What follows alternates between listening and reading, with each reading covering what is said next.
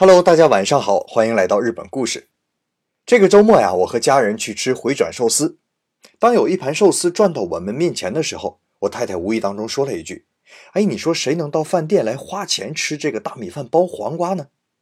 我一愣啊，抬头看看这个时候转过来的寿司，正好呢是紫菜包饭，里面卷了四分之一块的黄瓜，那就是一段黄瓜竖着劈两刀，那其中的四分之一半用饭卷起来。这种黄瓜卷饭呢，在日本叫做卡帕玛 i 又叫做河童卷，大小呢就是一根拇指的长短粗细。看着这个名字啊，我就跟太太说呀：“这不只是谁来花钱吃这事儿奇怪啊，名字也怪。好好的黄瓜卷饭，为什么不叫黄瓜卷饭，非得叫做河童卷呢？”那回家一查呀，我才知道，原来啊，这个黄瓜卷还真跟河童有关。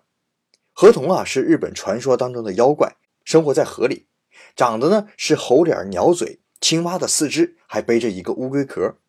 那最有标志的就是梳着一个西瓜太郎式的头型。不知道的朋友可以上网查一查。据说呀，河童最怕热，最喜欢的呢就是黄瓜这种凉性的食物。一到夏天上岸的时候啊，就会抱着好多黄瓜来降温。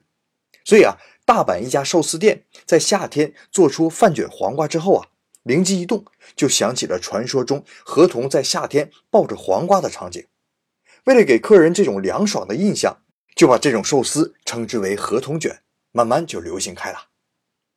那今天上班呢，我和同事聊起这个话题，我说啊，有人去饭店吃河童卷吗？他说有啊，我就特别喜欢吃河童卷，而且啊，每到一家新店，我第一道菜必点河童卷。我说那个东西在家那不是想吃多少吃多少吗？何苦花钱买呢？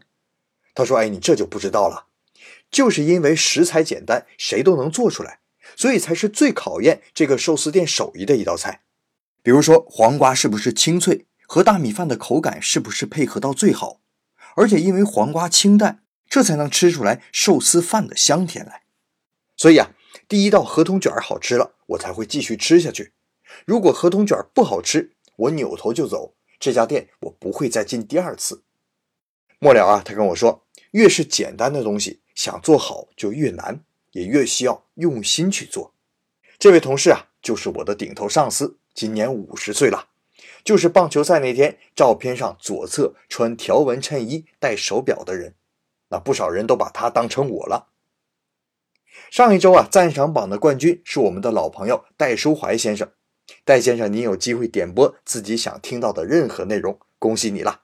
不要客气，后台留言给我。